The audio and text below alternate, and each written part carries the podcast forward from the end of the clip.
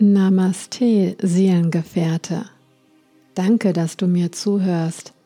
Meine Podcasts sollen inspirieren, wachrütteln und Mut machen. Höre mit dem Herzen zu statt mit dem Verstand. So wird echte Begegnung möglich.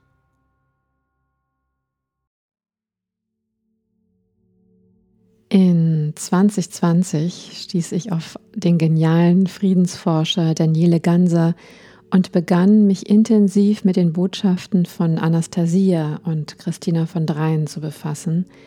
Beide sind nicht von dieser Welt, wie ich feststellte. Dabei entdeckte ich auch das Projekt Das Manifest der neuen Erde, das unter anderem von Katharina Ruland initiiert wurde, die Regisseurin der Awake-Filme.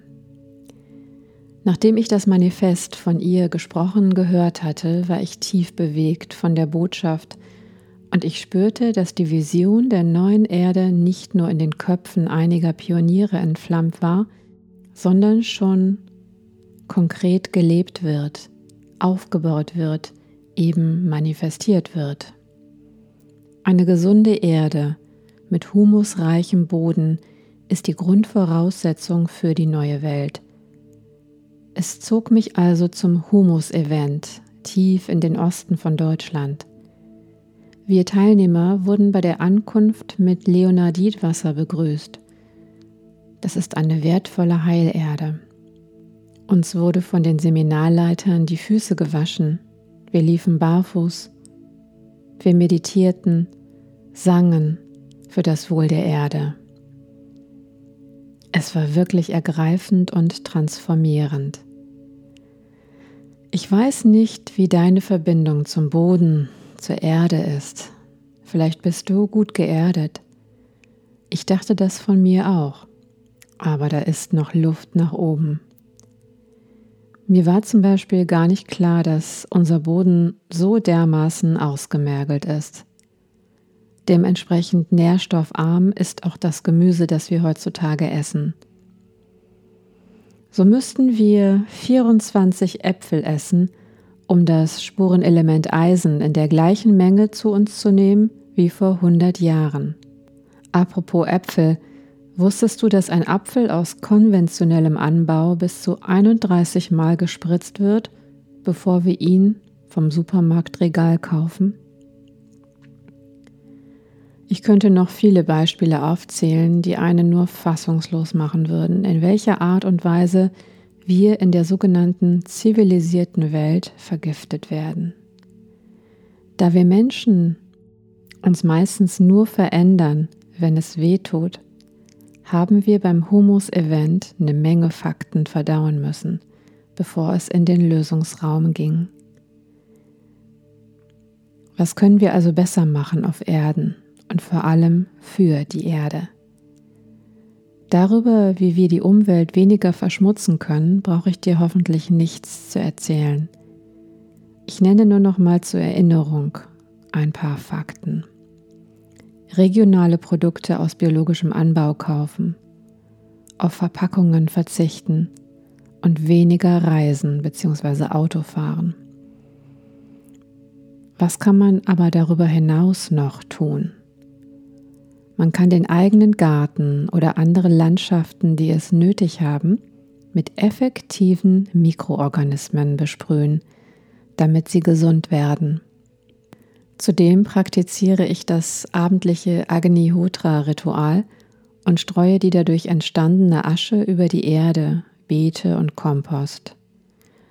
Apropos Kompost. Es gab eine Zeit, da spiegelte die Qualität des Kompostes vor einem Haus das Wohl oder den Wohlstand der Menschen im Haus wider.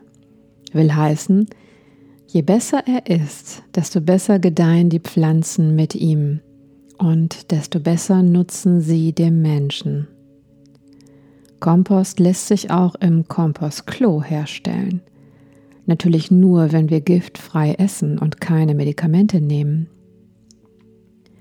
Wie leicht ein Kompostklo zu bauen ist, hätte ich mal eher wissen sollen, als das Abwasser nach der Überflutung hier bei uns nicht mehr funktionierte. Grundsätzlich kann man mit Sägespänen und Lavendel arbeiten. Das mal für den Hinterkopf. Das Thema Kompostklo ist deshalb so wichtig, weil mit unseren Wasserklosetts sehr viel Trinkwasser verschwenden und Kläranlagen großen Schaden für das Wasser anrichten. Und sowieso sollte man kein Leitungswasser trinken, ohne es durch eine Filteranlage geleitet zu haben. Ich lasse es zudem auch in einer Kupferkanne und mit Schungit Edelstein energetisieren. Am wichtigsten erscheint mir dabei aber die innere Haltung zum Wasser. Bevor wir es trinken, können wir uns bei ihm bedanken und mit liebevollen Gedanken trinken. Und wenn wir duschen, können wir uns vorstellen, wie das Wasser uns auch energetisch reinigt. Über Wasser habe ich in meinem Podcast Be Water, My Friend auch schon einiges gesagt. Es formieren sich immer mehr Wahlgemeinschaften, regionale Gemeinschaften von Menschen, die eine neue Welt erschaffen. Dabei halte ich es für unerlässlich, sich spirituell auszurichten, damit nicht die Gefahr entsteht, sich über Inhalte und Meinungen zu streiten. Denn eine spirituelle Ausrichtung lebt aus sich heraus und nicht aus dem Konsens von verschiedenen Ansichten. Wenn alle für etwas Höheres und Größeres leben, entfaltet sich das Wie auf natürliche Weise. Die Natur selbst macht uns das vor. Da geht es nicht um das alte Prinzip Survival of the Fittest, also um Konkurrenz. Die darwinistische Maxime ist längst überholt, sondern um Zusammenarbeit. Symbiose. Alles kooperiert mit allem und es geht ums Erblühen, Gedeihen. Keine Pflanze würde auf die Idee kommen, nur an sich zu denken oder sich überlegen, wie sie der nebenstehenden Pflanze schaden könnte, um mehr zu haben. Welche Spezies sich auf so ein Spiel spezialisiert hat, brauche ich dir nicht sagen, oder? Und ich bin nicht der Überzeugung, dass der Mensch per se schlecht ist. Genau im Gegenteil.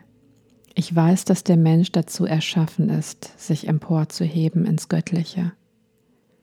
Genauso wie er sich die Krise erschaffen hat, so hat er sich auch die Lösung daraus, die neue Erde, erschaffen. Mein Lehrer Osho hat es mal so formuliert: The way out is the way in. Damit meinte er, dass der Mensch nach innen schauen soll, um sich weiterzuentwickeln, um aus seinem Dilemma herauszukommen. Deshalb entwickelte Osho auch so viele Meditationsformen, besonders für den mental aktiven Westler. So oft habe ich damals in den 90er Jahren in der Buddha-Halle im indischen Ashram gesessen und hörte ihn in der Meditation sagen, Geh nach innen mit einer Dringlichkeit, die kein Zögern zulässt, als wäre es die letzte Möglichkeit, dich zu retten. Die Wirkung dieser Worte, die gleichzeitig mit mir tausend andere Meditierende hörten, ist tief in mein Herz gesunken. Damals ahnte ich schon und heute weiß ich, dass jeder Einzelne, der seinen Kern, seine Mitte kennt, die Welt retten kann.